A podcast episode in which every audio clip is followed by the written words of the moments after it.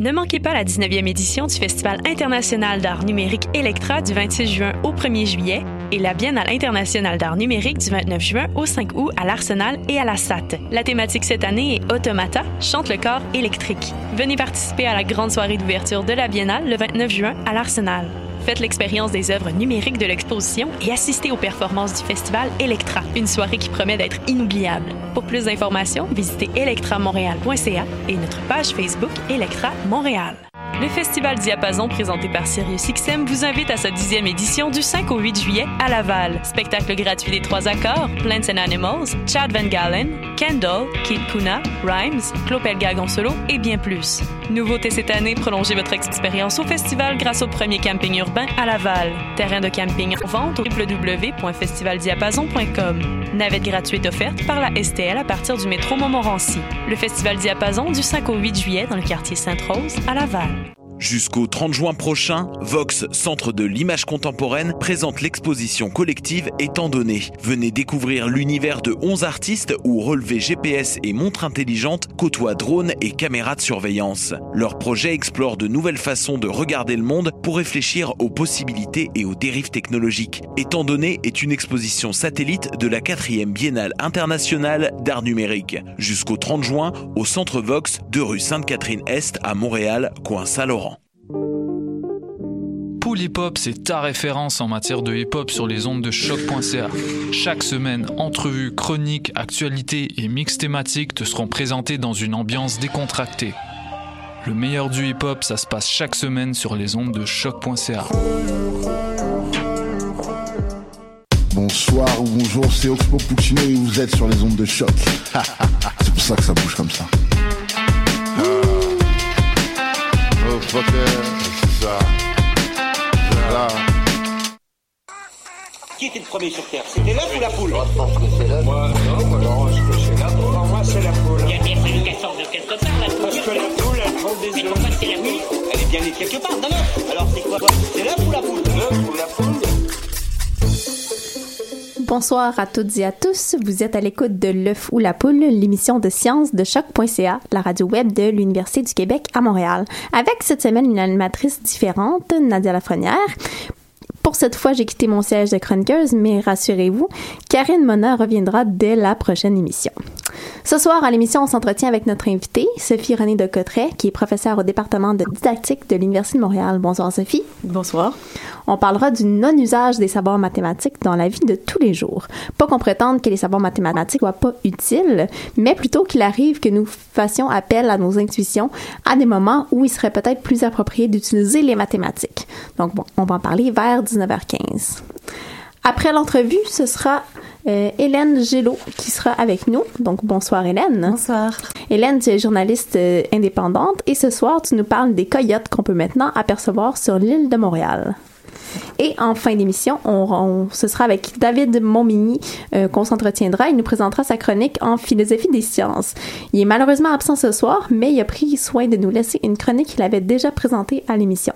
Et on parlera donc des enjeux philosophiques de l'intelligence artificielle. On écoutera ça à la fin de l'émission. Mais tout d'abord, on lance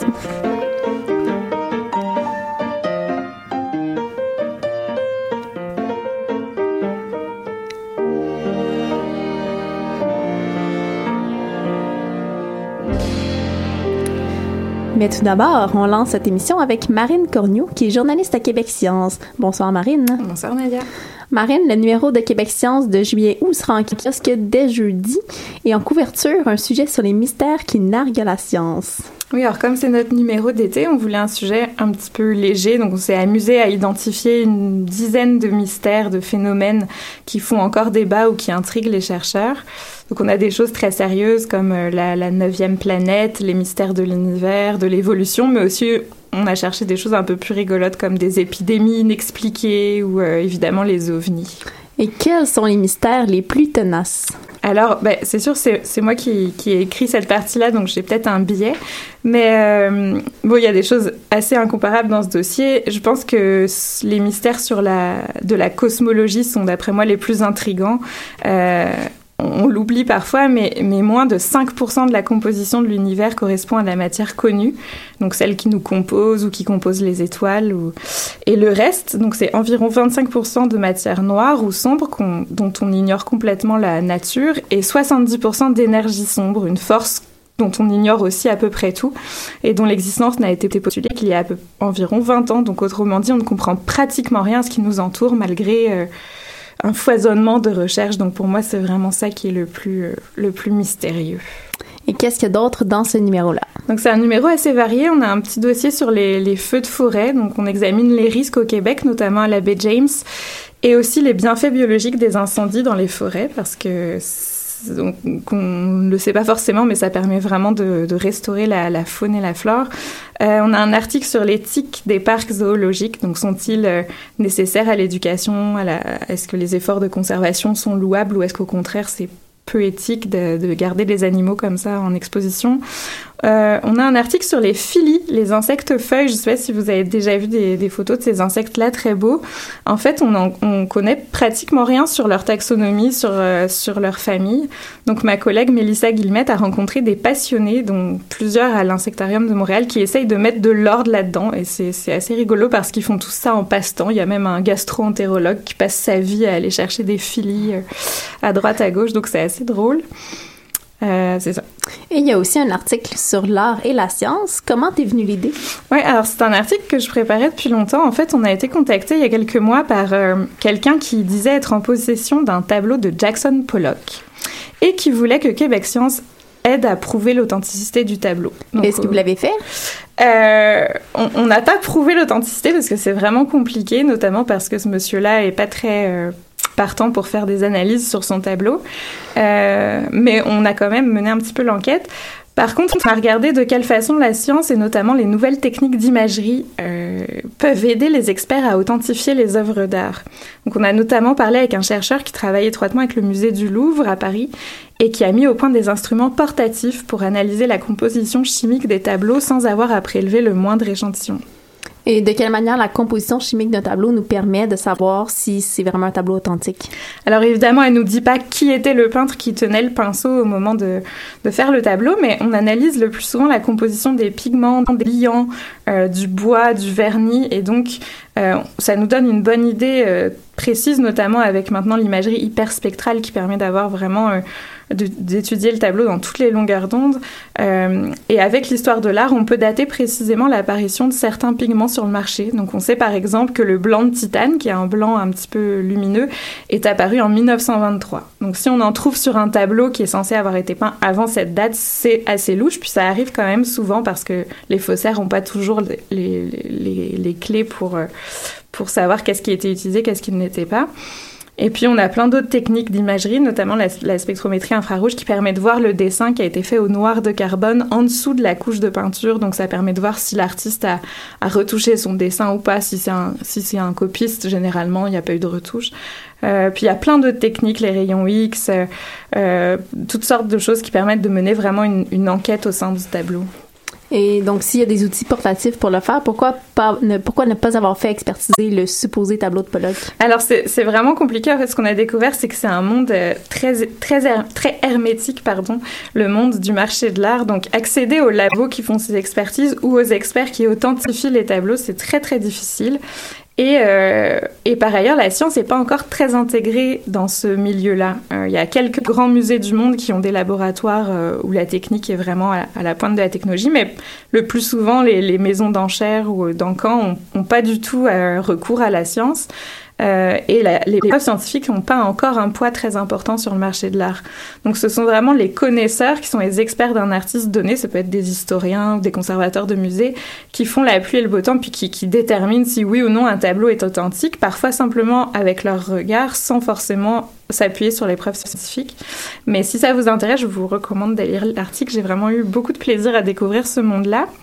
Et en plus, c'est un numéro qui est très varié. je pense qu'on en a vraiment pour tous les goûts. Donc, euh, bonne lecture. Ben, merci beaucoup, Marine. On rappelle que tu présentais le numéro de Québec Science qui sera prochainement en kiosque. Et pour l'instant, on s'en va à la pause musicale. Au retour, on s'entretient avec notre invitée, Sophie René de Cotteret, de l'usage des mathématiques dans la vie de tous les jours.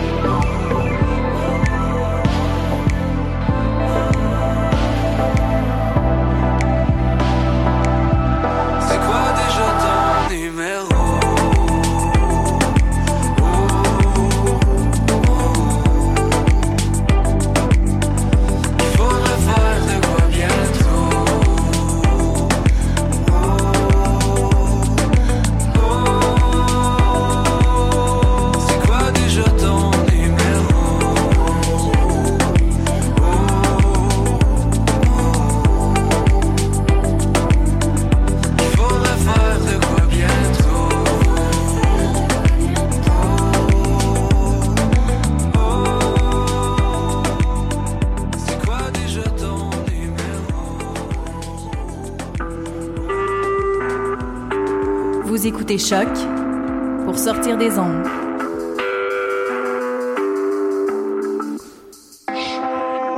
Podcast, musique, découverte. Sur choc.ca. Vous êtes toujours à l'écoute de L'œuf ou la poule. On entendait la musique de la famille Ouellette avec la pièce Et ça va. Aujourd'hui à l'émission, on parlera de mathématiques, mais plus précisément de ces fois où l'on n'en fait pas et où l'on devrait en faire. Pour nous éclairer sur ce sujet, je suis avec Sophie René de Cotteret, professeure de didactique à l'Université de Montréal. Donc d'abord, Sophie, avez-vous un exemple de situation où on ne fait pas appel à nos connaissances mathématiques alors qu'on le devrait? Euh, en fait, si j'ai commencé à m'intéresser à cette question-là, c'est ce que j'ai vécu quand j'enseignais à des, des enseignants du cégep, de toutes sortes de matières au cégep, dont quelques profs de maths. En fait, je leur ai donné un exemple, puis je vous le donnerai pas ici parce que ça va être trop long, mais qui, qui, qui est un peu un problème avec une sorte d'énigme. Je me disais, ceux qui sont en maths, c'est sûr qu'ils vont l'avoir. Ils enseignent ça dans leurs cours. Donc, les mathématiques étaient nécessaires pour résoudre l'énigme. Et puis, ils se sont trompés aussi. Donc, j'étais vraiment étonnée. Euh, et puis, je me suis dit, mais comment ça se fait qu'ils n'utilisent pas le savoir? C'est certain qu'ils l'ont. Non seulement ils le possèdent, ils l'enseignent. Et c'est ça qui m'a mis sur la piste. Mais euh, je tiens à dire, par exemple, je suis prof en didactique des mathématiques et la didactique des mathématiques s'intéresse à l'enseignement et à l'apprentissage des mathématiques. Donc, pas tant à celles qu'on n'utilise pas, sauf que si on les enseigne, c'est pour s'en servir éventuellement. Et moi, ce qui m'a étonné et intéressé, c'est le fait que des mathématiques, en principe très bien apprises, ne sont pas utilisées par Ici, c'était des profs de cégep, mais aussi par des élèves. Donc, vous dites vraiment que ça concerne tout le monde parce que même des profs de maths, euh, etc. Moi, quand j'avais vu, j'avais vu donner un exposé, puis c'était devant un, ex, euh, un, auditoire complètement composé de gens qui avaient quand même une bonne connaissance des maths, donc un, un bac en maths euh, minimalement. Et euh, je pense que tout le monde avait fait des erreurs. C'était quand même surprenant. Oui, ben j'ai collectionné les problèmes un peu pièges, justement pour essayer de voir euh, est-ce, qu'ils mettent en œuvre et pour sensibiliser les gens en fait à se dire j'ai fait une erreur, je devrais pas faire une erreur, je suis justement euh, j'ai fait un bac en maths ou euh, donc en principe c'est des problèmes faciles, mais si je me trompe, ça aiguille sur le fait de comment ça se fait que j'ai pas réussi. Donc pour vous, c'est quoi un problème piège?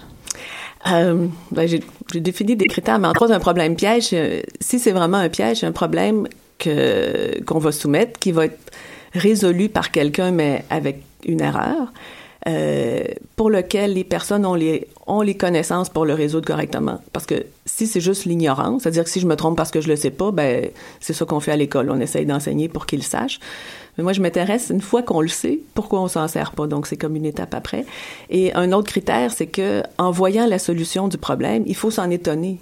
Il faut se dire, ah oui, comment ça se fait que je l'ai pas su? Je le savais, puis je m'en suis pas servi. Donc, à ce moment-là, c'est vraiment un piège parce que la personne n'a vraiment pas réussi à utiliser les connaissances qu'elle avait et elle en est elle-même étonnée. Et pour moi, là, c'est déjà une piste pour essayer de faire changer les choses. Donc, on parle bien de problèmes qu'on aurait pu résoudre si on avait été, par exemple, dans une salle de classe après un cours sur la matière en question. Donc, c'est la matière qu'on connaît, mais juste si on savait que c'était ça le bon contexte, on aurait pu résoudre le problème. Des fois, ça peut aider oui, d'être dans le contexte, euh, justement, de classe pour se dire, ah ben oui, donc ça devrait être ça. Mais les problèmes pièges, en principe, c'est des problèmes qui vont peut-être être pièges malgré le fait qu'on on vient de faire le cours. OK, quand même. Euh, et pourquoi, pourquoi ça, ça se produit? Est-ce que c'est euh, à cause de l'école? Est-ce que ben, en fait, c'est une excellente question à laquelle j'ai j'ai pas la réponse, mais à laquelle je me suis beaucoup intéressée. J'ai cherché à trouver des réponses euh, à cette question-là. Une hypothèse que j'avais au départ, c'est que ben, je me disais si on répond quand même à la question sans utiliser son savoir mathématique de façon adéquate, c'est qu'on utilise un autre savoir, soit mathématique ou souvent c'est le sens commun, c'est-à-dire qu'on répond, surtout quand c'est pas un problème qui est posé en classe, comme vous le proposez tout à l'heure, mais on répond avec euh, les connaissances qu'on a, avec son sens commun, et à ce moment-là, on n'est pas, on fait pas attention. Puis le sens commun, c'est des savoirs qui viennent? Oui, ben là aussi, il y a toutes sortes de définitions du savoir commun avec les représentations sociales, mais c'est un, on pourrait dire que le sens commun, c'est un savoir qui se construit dans l'action en société et qui a une, validité sociale. En fait, on s'entend un peu tout là-dessus, telle chose, telle chose. Donc, euh, ben, il y aurait plus de définitions, mais je pense que ça, c'est ça. Puis donc, c'est un savoir qui est souvent dans l'action, le sens commun. On va répondre, on va s'en servir. Et, c'est un savoir qui est hyper utile. En fait, il faut, il faut pas penser que quand on sert de son sens commun, c'est pas bon. Au contraire, on réussit à le développer, on s'en sert tout le temps. Et, et si on l'a conservé, c'est bien que c'était utile et que ça nous a permis d'avancer, de nous développer et que la société l'a reconnu. Sauf que parfois, ça demande une vigilance autre que d'utiliser simplement le sens commun pour arriver à résoudre un problème. Puis on entend souvent que les mathématiques qu'on apprend à l'école sont pas utiles, par exemple. Est-ce que, est-ce que vous êtes d'accord avec ça? Est-ce que c'est juste une mauvaise perception? Est-ce que... Ben, il faut voir c'est quoi la question d'utilité. Ça, c'est une grande question parce qu'il y a, l'utilité, il y a l'utilitarisme, euh, puis euh, à quoi il faut que ça soit utile. En, fait, est-ce que c'est nécessaire pour, pour vivre strictement? Euh, peut-être pas. mais c'est utile dans, dans plein de cas et c'est, c'est très utile, selon moi, ça, ça développe une façon de penser, une façon de voir les choses, une façon d'analyser des problèmes qui, est- qui est utile. On se servira pas, bon, par exemple, de l'algèbre, pour étudier en algèbre, mais je prends l'exemple de l'algèbre souvent, on fait de l'algèbre au secondaire. C'est rare qu'on va faire une équation pour résoudre un problème, sauf que toutes les techniques qu'on met en œuvre quand on fait de l'algèbre, le type de raisonnement qu'on met en œuvre peut nous être utile dans la vie. Ou pourrait nous être utile à des moments où on l'utilise pas, justement. Aussi, oui, puis des fois, euh, l'algèbre directement pourrait être utile aussi, exactement. Et est-ce que ce phénomène-là que vous décrivez est exclusif aux mathématiques? Est-ce qu'on pourrait pas avoir la même chose avec une science abstraite comme la physique? Euh, si je vous parle d'accélération gravitationnelle puis je vous pose une énigme, est-ce que les gens réagiraient pas de la même façon en utilisant leur savoir de sens commun? Ben, je pense que oui, puis il y a certaines recherches, euh, entre autres qui avaient été faites des recherches par euh, Michael Roth, qui avait étudié des gens en physique. Il leur avait passé des, des graphiques qui, relevaient de la biologie, si je me souviens bien, mais que donc les graphiques étaient un peu de la même nature que des, graphiques qu'ils avaient en physique. Et pour analyser les graphiques en biologie, ben, ils n'arrivaient pas à se servir des connaissances qu'ils avaient développées en physique pour analyser les graphiques. Ils se servaient du sens commun. Donc, lui, c'était sa conclusion que c'est le sens commun qui servait à analyser ces graphiques-là. Donc, quand on est sorti de son champ de compétences, souvent, la première chose qui va nous venir, c'est le sens commun, mais un peu comme dans la vie de tous les jours. Donc, il faut arriver à développer une vigilance pour se dire, ben, est-ce que c'est vraiment la meilleure solution? Euh, Ben, je pense justement que la vigilance, c'est ce dont on va parler en deuxième partie d'entrevue.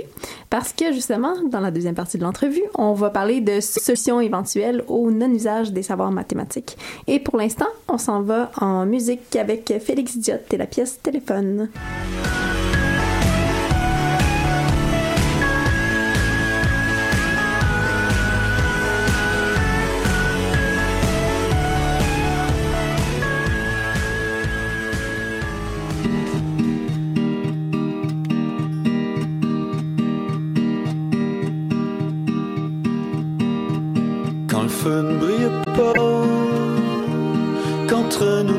S'acharnent des vœux que personne n'incarne, vois-tu ces choix qui nous narguent nous charment déjà, une gâchette au doigt.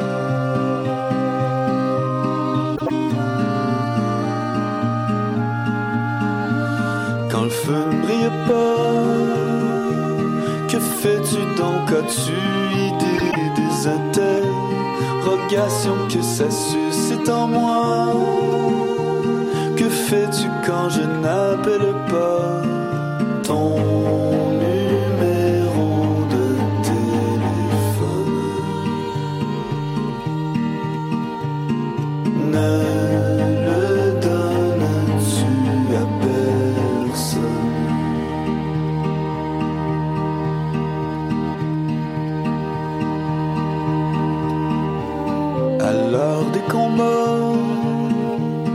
lorsque chacun se targue de soi, d'étouffements infâmes, iras-tu au pas Baisseras-tu les armes devant notre marée de larmes?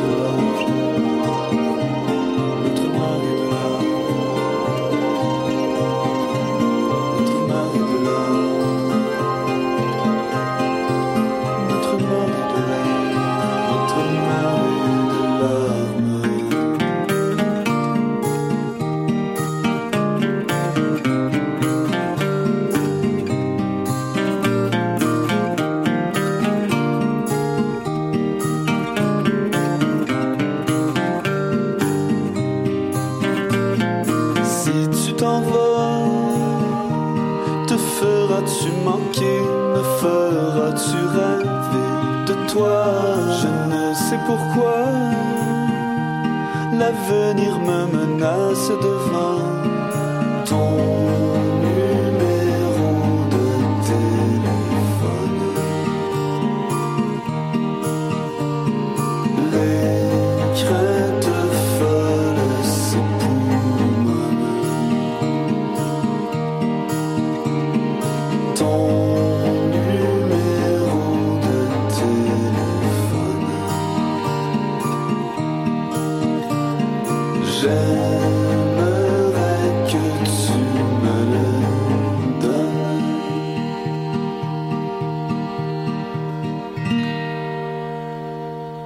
Vous êtes toujours à l'écoute de L'œuf ou la poule. On entendait Téléphone de Félix Diotte.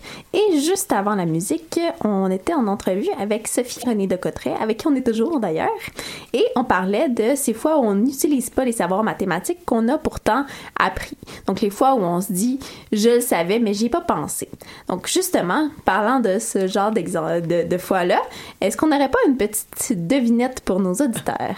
Ben, je peux vous proposer un des problèmes que je pose euh, à mes étudiants quand je travaille là-dessus, qui est un problème de Kahneman, il me semble. En tout cas, il y a la référence exacte, je l'ai pas, mais donc c'est un bâton de baseball et euh, une balle coûtent ensemble 1,10 Si le bâton coûte un dollar de plus que la balle, combien coûte chacun des deux items? Et ça, c'est un exemple de question piège. Ouais. Donc, d'habitude, on n'est pas censé savoir à l'avance que c'est une question piège, j'imagine. Non, c'est ça. Mais puis euh, souvent, je mélange les deux d'ailleurs parce que les, les gens s'habituent à savoir que c'est des pièges. Puis à un moment donné, quand ils me voient arriver, ils le savent. Donc, je mets des questions hyper faciles avec des questions pièges. Et donc, à ce moment-là, s'ils doutent tout le temps, je me dis, bon, ben finalement, c'est pas le doute qui est soulevé par la question, c'est qu'ils ont choisi de douter tout le temps parce qu'ils se doutent que ce que je vais faire, ça va être un peu euh, Donc, piège. Est-ce que quand les gens doutent tout le temps, ils font des erreurs même dans les questions qui sont pas des pièges? Euh, non, mais c'est parce que je demande, quand je, quand je travaille là-dessus, je me demande des degrés de certitude. Et donc, je dis, est-ce à combien, à quel pourcentage vous êtes certain de votre réponse? Donc, des fois, quand on on ben, on n'est pas certain, puis on le dit, je n'étais pas certaine. Mais si c'est une question qui était, par exemple, si Alain est plus grand que Bernard et Bernard est plus grand que Claude, est-ce que Alain est plus grand que Claude? En principe, on le sait que oui. Et donc, s'ils mettent à, je sais pas, 70 je me dis, OK, là, ils, je les ai trop ébranlés. Ils doutent un peu trop. Et est-ce que les gens sont aussi certains de ces réponses-là que des réponses aux questions pièges? Oui, parce que moi, l'intérêt, c'est ça, pour que ça soit vraiment un piège. Si, si ils doutent la réponse, ben, c'est que c'est pas un bon piège parce que euh, moi, ce qui m'intéresse, c'est quand ils sont certains qu'ils l'ont bon, que qu'ils l'ont pas bon et qu'ils avaient le savoir pour arriver à l'avoir bon. Donc, c'est là que je me dis qu'il y a quelque chose à faire. Comment ça se fait qu'ils ne servent pas de ce qu'ils ont appris? Donc, ce que vous cherchez à créer, c'est évidemment une surprise, mais aussi peut-être une petite déception ou euh, euh, un peu de pas être fier de soi. Là. Oui, ben en fait, c'est surtout c'est de réaliser qu'on est victime d'illusions cognitives. En fait, c'est de se rendre compte que j'étais sûre que je l'avais, puis c'était pas ça. Comment ça se fait Donc, puis c'est un concept qui existe. Là, c'est pas moi qui ai inventé l'illusion cognitive, mais les, les illusions cognitives, c'est un peu euh, au, sont un peu au raisonnement ce que les illusions d'optique sont à la perception visuelle. Exactement. Exactement. Donc, on pensait qu'on l'avait, puis on s'est, on s'est fait piéger par, par nos sens ou par nos connaissances, un peu comme une illusion d'optique, on se fait piéger par euh, notre vision parce qu'on ne voit pas les choses euh, telles qu'elles sont.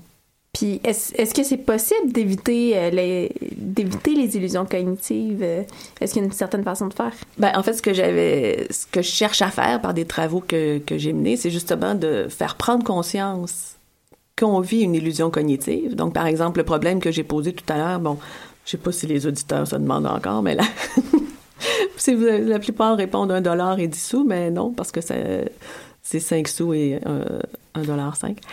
Mais, euh, et, donc, euh, j'ai perdu mon idée. Donc, euh, est-ce est que ça serait possible d'éviter ces... Oui. Donc, c'est ça, quand on se rend compte qu'on l'a pas eu, justement en se disant, ah, ben, je, je pensais l'avoir et je l'ai pas eu, c'est de dire qu'est-ce que je pourrais faire maintenant pour essayer la prochaine fois d'avoir la bonne réponse. Et c'est la prise de conscience, c'est une prise de conscience collective du fait qu'on a des illusions cognitives qui amènent à vouloir essayer, ben c'est l'hypothèse que je pose, qui amène à vouloir essayer de de corriger, d'aller au-delà, de pas se faire piéger, en fait, de développer ce que j'ai appelé une clochette de vigilance face aux illusions cognitives. Est-ce qu'on pourrait pas euh, se dire douter, en fait, se dire, est-ce que c'est vraiment ça? Qu'est-ce, est-ce, que, est-ce que je peux tester ma réponse? Est-ce que je pourrais faire autrement? Est-ce qu'il y aurait une autre façon de faire? Mais est-ce qu'une, est-ce qu'une fois qu'on a constaté justement qu'elles existent, ces illusions cognitives-là, c'est automatique qu'on va être vigilant ou on va l'être une fois, puis après ça, ça va disparaître? Non, je pense pas que c'est automatique qu'on le soit. Je, pense qu'il faut construire autre chose. Puis, en fait, puis on peut pas douter tout le temps. C'est-à-dire, euh, puis souvent, quand, quand on répond, on pense qu'on l'a bon. Donc, euh, on, doute pas nécessairement, mais c'est d'arriver à, à se dire justement, est-ce que, est-ce que je pourrais pas douter des fois, ou si je suis pas absolument certain d'essayer de voir, ou de dire, est-ce que je pourrais pas le faire autrement juste pour valider ma réponse? Par exemple, j'ai trouvé d'une façon, est-ce qu'il y aurait pas une autre façon de faire qui me permettrait de valider? Est-ce que je vais arriver à la même chose? Parce que souvent, quand on doute, on reproduit la même, le même raisonnement qui, au final, s'il est erroné, ben, ça, ça va donner le même résultat. Mais comment on fait justement pour le, pour penser à autrement? Parce que des fois, on voit un problème puis on se dit, ben, il n'y a pas deux façons de le faire.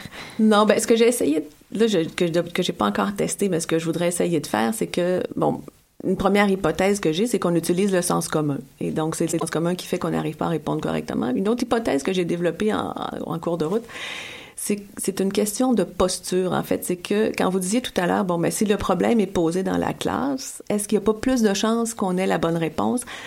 Euh, sait pas nécessairement, mais oui, il peut y avoir plus de chances parce qu'on sait qu'on est dans le contexte scolaire, qu'on est après faire euh, de l'algèbre ou des proportions, donc ça va être ça le... Et qu'il y a une évaluation. Et qu'il y a une évaluation, oui, puisque c'est ce qu'on vient d'apprendre comme technique qui va nous permettre de résoudre le problème. Euh, donc, quand, quand on est... J'ai encore perdu mon idée. Euh, eh, Est-ce qu'on pourrait changer de rôle, par exemple? Comment, comment on fait pour... Quand on est dans la classe, on sait qu'on est un élève. Et si je vous pose le même problème, mais en dehors de la classe, donc là, vous êtes plus élève et c'est là qu'on peut faire appel à autre chose. Et mon idée, c'est d'amener les gens à changer de posture, à se dire, bon, quand je, quand je reçois un problème, je peux le résoudre comme un élève, mais je pourrais le résoudre aussi comme mon professeur, ou comme mon père, ou comme euh, quelqu'un de scientifique qui est venu faire euh, tantôt, on dit, bon, comment il pourrait résoudre le scientifique. Et ce qui est assez intéressant, c'est que si on change de posture soi-même quand on je, suis sûre qu'un peu tout le monde a déjà fait ça se dire ah comment on a un problème? Je n'arrive pas à le résoudre mais tel ami comment il résoudrait ça? Qu'est-ce qu'il ferait puis on, on, a des nouvelles idées en se mettant à la place de quelqu'un qu'on connaît. Mais pourtant c'est nos connaissances qui parlent encore. Parce que la personne on l'appelle pas mais on se dit comment elle penserait elle pour résoudre ce problème là est-ce que je voudrais qu'on arrive à faire justement face pour essayer d'être plus vigilant, c'est de se dire voici comment je ferais, mais est-ce que je pourrais m'imaginer comment telle autre personne ferait? Et donc, changer de posture. Et, je voulais développer une ligue d'improvisation euh, en classe, en fait, un peu comme la ligue d'impro, où est-ce qu'on pige un problème et on dit, ben, il faut le résoudre à la manière de, comme il y avait des improvisations, à la manière de, de, Beckett ou de quelqu'un d'autre. Donc, euh, d'arriver à résoudre des problèmes en changeant de posture pour amener les élèves eux-mêmes à changer de posture face à des problèmes. Est-ce que vous l'avez fait, la ligue d'improvisation? Non. Pas encore. Non, pas encore. Ah, je serais très curieuse de connaître les résultats de cette euh, ligue d'improvisation-là. Donc, ce que c'est vraiment quelque chose que, que vous proposez d'amener à l'école pour qu'on voit différentes façons d'aborder un problème. Peut-être, ça, c'est vraiment plus pour les problèmes, j'imagine, en résolution de problèmes. C'est pas pour les erreurs qui seraient dans d'autres domaines, juste des erreurs euh, où on a mal introduit des savoirs qui viennent d'autres disciplines, mais vraiment plus dans la résolution de problèmes? C'est, ben, à mon avis, ça serait plus pertinent dans de la résolution de problèmes. Sinon, de, des, des trucs, quand c'est plus des algorithmes, c'est cette, façon de faire là serait peut-être moins utile ou moins pertinente. Mais quand c'est un problème, justement, euh, et puis qu'on se dit, ben, comment je pourrais faire pour le résoudre, euh, où, où la solution apparaît pas d'emblée. Donc, il peut y avoir différents types de solutions. Et il y a celle qui me vient en premier. Après ça, je peux me dire ben, comment quelqu'un d'autre le, le, résoudrait. Et on n'a pas souvent la chance à l'émission de recevoir des didacticiens, des didacticiennes. Donc, je, je vais vous demander à quoi ça ressemble la recherche. Comment vous faites pour valider vos hypothèses, par exemple? Est-ce qu'il y a une démarche euh, particulière?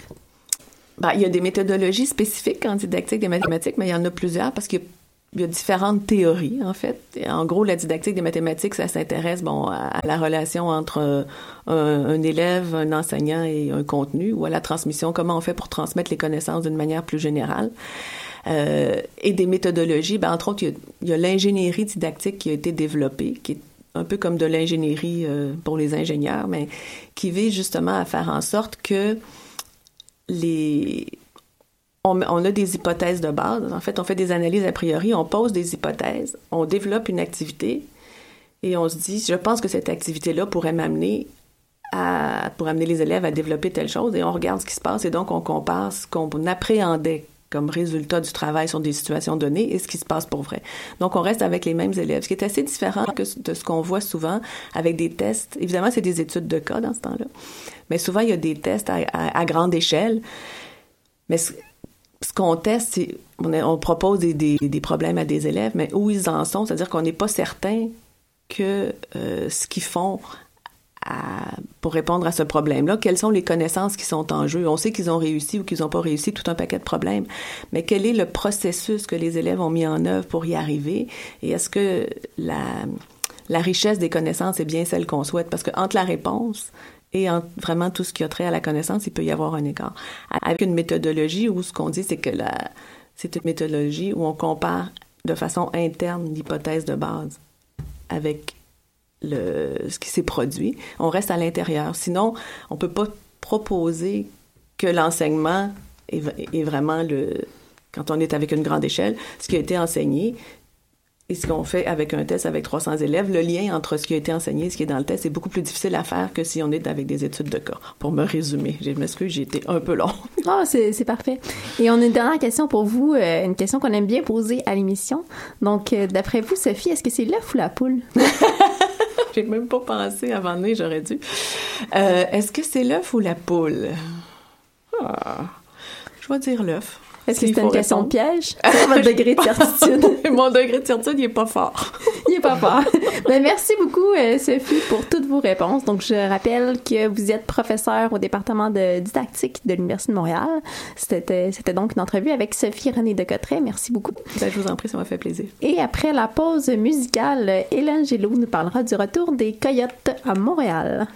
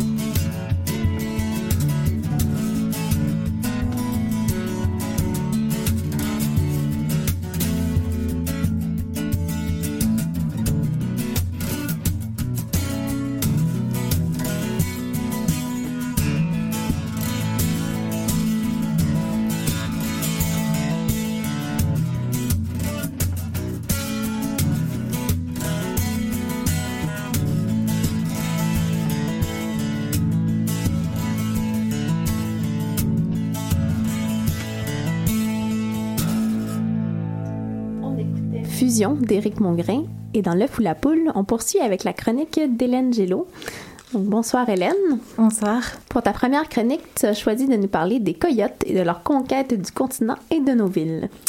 Oui, alors vous avez sûrement entendu parler de la présence des coyotes à Montréal. Plusieurs personnes ont témoigné récemment dans la presse pour raconter comment ils se sont retrouvés nez à nez avec un coyote euh, au sein même de l'île ou comment euh, un coyote s'en est pris à leur chien. Euh, en effet, les coyotes sont de plus en plus présents dans les grandes villes en Amérique du Nord, mais avant de parler de leur adaptation récente au milieu urbain, je voudrais revenir un peu sur leur conquête progressive du continent américain. Mais est-ce que les coyotes n'ont pas toujours été présents au Québec, par exemple? Euh, non, jusque dans les années 1900, on trouvait cette espèce dans le nord de l'Amérique centrale, euh, au Mexique, et dans les deux tiers ouest des États-Unis et du Canada. Donc au Canada, par exemple, on les trouvait euh, à l'ouest des Grands Lacs et jusqu'en Colombie-Britannique, mais pas dans les provinces du nord et de l'est.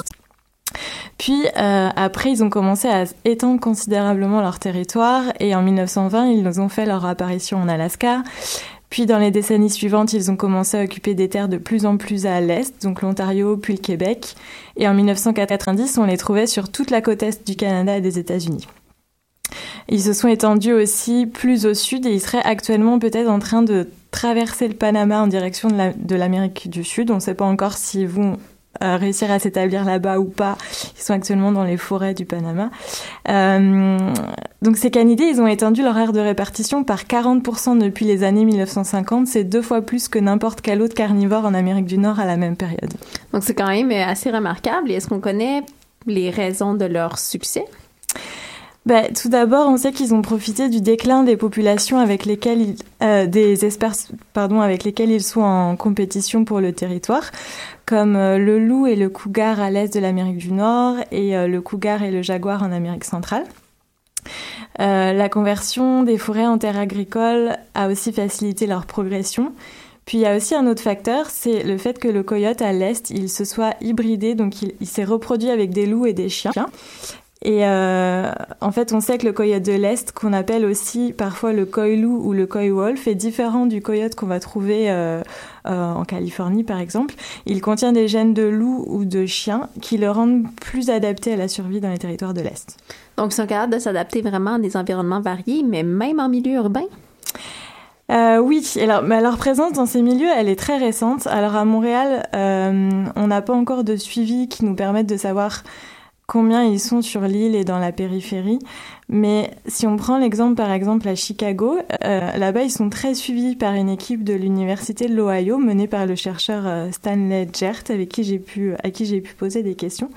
Et euh, là-bas ils ont estimé par exemple qu'il y a environ 4000 coyotes à Chicago dans le centre-ville et dans la zone périurbaine et leur population elle a vraiment explosé depuis la fin des années 90 jusqu'à aujourd'hui. Et que va faire, par exemple, la ville de Chicago pour réagir face à la présence et à l'augmentation des coyotes?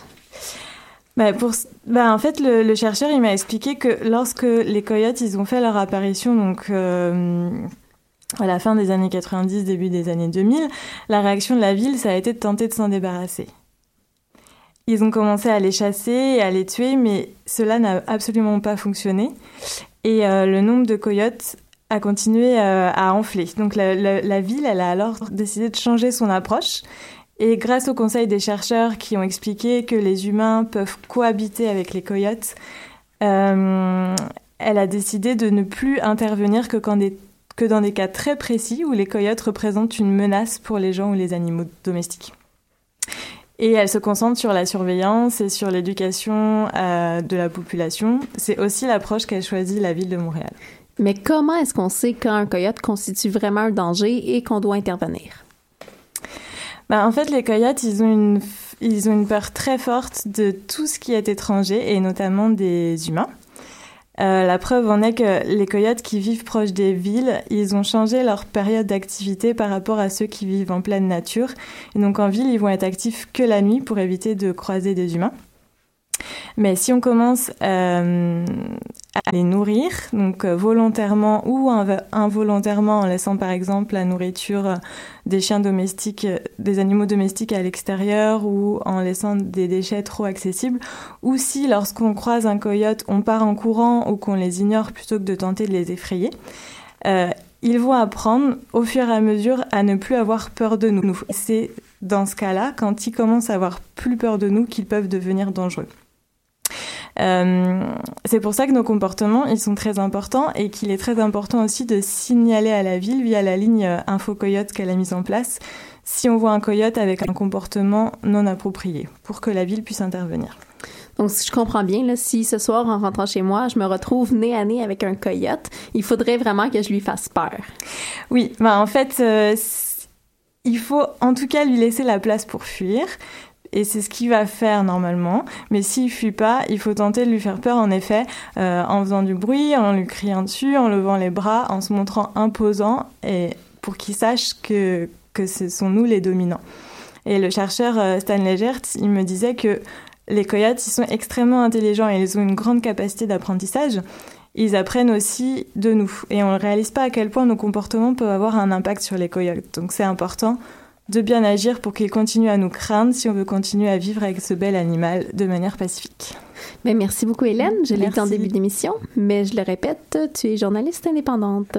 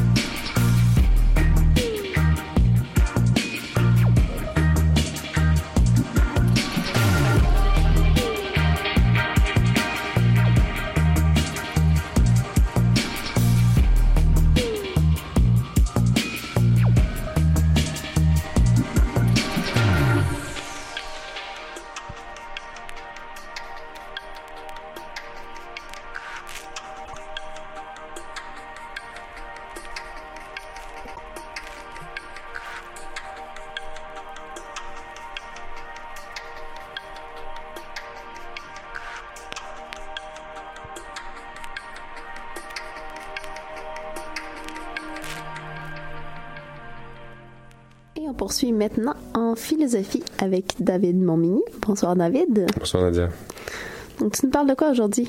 Ben, comme tu l'as mentionné tantôt, aujourd'hui, euh, je vais conclure ma série sur euh, ma série de chroniques sur l'intelligence artificielle et la philosophie féministe. J'ai parlé des dérives possibles de l'utilisation euh, des apprentissages machines dans ma première chronique. J'ai proposé des pistes de solutions techniques pour éviter ces dérives dans une deuxième chronique. Aujourd'hui, je vais vous parler des pistes de solutions sociales et institutionnelles qui se mettent en branle depuis quelques mois pour favoriser le développement d'une intelligence artificielle socialement responsable. D'accord, alors on t'écoute. D'accord. Donc, euh, un des objectifs de la philosophie féministe, c'est de cibler les sources de discrimination et de les contrer quand c'est possible. Mais comme j'ai mentionné, très peu de gens ont accès aux algorithmes d'apprentissage machine qui sont utilisés dans certaines formes d'intelligence artificielle. Donc, c'est difficile de contrer directement les effets discriminatoires en modifiant les algorithmes. Donc, devant, devant cette réalité, il devient pertinent, voire essentiel, de se tourner vers la réglementation et le contrôle institutionnel de l'intelligence artificielle. Et qu'est-ce que tu entends par contrôle institutionnel? J'entends euh, tout simplement toute forme de réglementation, qu'elle soit gouvernementale, euh, universitaire ou supranationale, comme l'OMC par exemple, qui vise à encadrer l'utilisation de l'intelligence artificielle en société. D'accord. Donc, avant de, euh, avant toute chose, avant de proposer des législations, il faut savoir sur quoi on légifère. C'est-à-dire qu'il faut faire de la recherche sur l'intelligence artificielle en sciences humaines et sociales afin d'approfondir euh, la compréhension des impacts de l'intelligence artificielle sur la société. Et puis là, j'ai deux exemples en tête de ce genre de recherche. Premièrement, euh, l'Institut AI Now, qui est un centre de recherche associé à l'Université de New York, qui travaille sur les impacts sociaux de l'intelligence artificielle sur la société. Et quel genre d'impact? Donc, tu as déjà parlé de discrimination, mais j'imagine qu'il y a d'autres types d'impacts. Ouais, en fait, ce que fait euh, c'est qu'il se concentre sur quatre domaines euh, pouvant être influencés par euh, l'intelligence artificielle. Euh, premièrement, les droits et les libertés. J'en ai parlé dans un premier temps. Ensuite, les impacts sur le marché du travail et l'automatisation. Ensuite, la discrimination, qui eux, ils appellent le domaine des biais et de l'inclusion. Et enfin, celui de la sécurité des infrastructures critiques comme les hôpitaux, les réseaux d'alimentation électrique. Et le deuxième euh, exemple que j'ai en tête, c'est euh, Algorithm Watch, qui est euh, un, un centre de recherche basé à Berlin. Et les deux centres font le même genre de recherche? Pas tout à fait. Disons qu'il y a un- un- quelques- des éléments qui sont partagés, mais AI Now a une visée plus pratique. Le centre a pour mission, premièrement, de vulgariser le fonctionnement des algorithmes de prise de décision pour un grand public et aussi de fournir une plateforme de réseautage pour des experts de différents milieux euh, puissent mettre leur expertise au service du développement de l'intelligence artificielle éthique ou socialement responsable. Puis est-ce que ce travail de recherche-là aboutit à des propositions concrètes? Euh, de plus en plus, il y a des gens comme euh, qui proposent des mesures plus concrètes, comme par exemple Oren Etzioni, qui est professeur d'informatique euh, à l'université de Washington, qui lui, il s'inspire des euh, trois lois de la robotique d'Asimov et il propose euh, les trois lois de l'intelligence artificielle. Et ces trois lois seraient la première étant que tout système euh, d'intelligence artificielle qui prend des décisions devrait être soumis à l'ensemble des lois qui s'appliqueraient si ces mêmes décisions étaient prises par un humain. Deuxièmement, euh, tout système d'intelligence artificielle devrait toujours révéler qu'il n'est pas humain à toute personne qui interagit avec lui. Et troisièmement, euh, aucune intelligence artificielle ne devrait pouvoir conserver ou partager de l'information confidentielle sans euh, l'approbation explicite de euh, la source d'information. Ben ça, c'est déjà des bonnes pistes en vue de futures législations. Quand même, quand même. Et puis, euh, les deux derniers éléments que je voudrais aborder sont beaucoup plus, plus près de nous à Montréal. La première, c'est la déclaration de Montréal sur le développement d'une intelligence artificielle responsable. Il y a eu un forum le, en- le 3 novembre dernier à Montréal. Et puis, les participants ont proposé une déclaration qui porte sur les valeurs, le bien-être, la justice, la connaissance et la démocratie. Donc, c'était quand même assez large. Oui, si j'ai bien, si j'ai bien compris, le, le but de l'initiative, c'est de dresser euh, une déclaration dans laquelle sont enchâssés les principes fondamentaux euh, pouvant mener au développement d'une intelligence euh, artificielle responsable. C'est quand même une noble mission. Tu as parlé de deux éléments. C'est lequel l'autre? Le deuxième, euh, plus personnel et encore plus actuel. Euh, hier, euh, plutôt avant hier, à l'émission La Sphère à Radio-Canada, Frédéric Bouchard, qui est philosophe, doyen de la Faculté des Arts et qui est mon directeur de recherche, a soutenu que la meilleure façon de pas se faire duper ou de pas se faire remplacer par l'intelligence artificielle, c'est de former des cerveaux irremplaçables. C'est-à-dire que la meilleure contribution à long terme des sciences humaines et sociales aux enjeux liés à l'intelligence artificielle, ce serait de former des chercheuses et des chercheurs incontournables pour comprendre les sociétés humaines complexes dans lesquelles l'émotivité et la subjectivité jouent un, un rôle très important. Merci beaucoup, David, pour cette série de chroniques.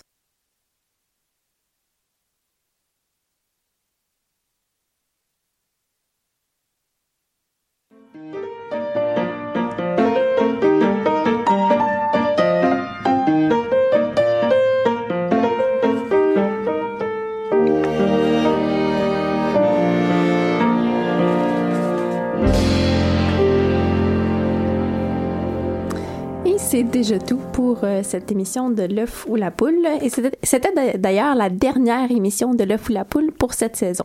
Une émission que vous pouvez réécouter en balado-diffusion dès demain sur choc.ca. Et vous allez d'ailleurs retrouver sur choc.ca toutes les émissions passées que vous pourrez donc réécouter tout l'été en notre absence. Merci à notre invité, Sophie René de Cotteret. Merci à nos chroniqueuses et, chroniqueurs, Marine Cornu, David Montmigny et Hélène Gello. Merci à Karine Mona et à Lou Sauvageon pour la technique et l'aide à la logistique ce soir.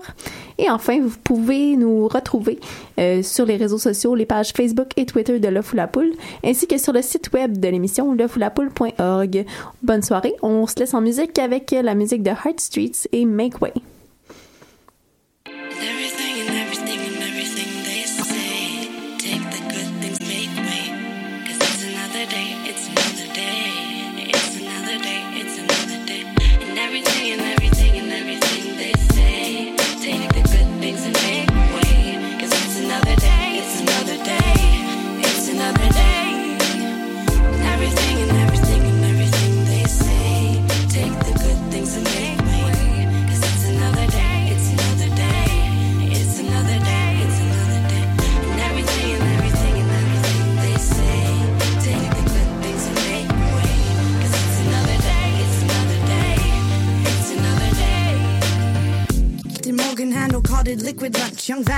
Too to handle. Single handedly failed to show responsibility. Absent 12 classes out of 20 in two years only. Really? That many? Ignorance behind my back trying to mock me. But my self esteem was a little green but never low. And if I was ever doubtful, it never showed, no. It never showed, no. It never showed. And everywhere we go, we take shit like a president with the ball. Shout out and make the most of it. That's just life, you gotta live it. 42.50 dollars. It don't cost much for a bottle. You try to argue, thought I knew everything, I'd rebuttal. 11th grade, trying to insult me, call you a butthole.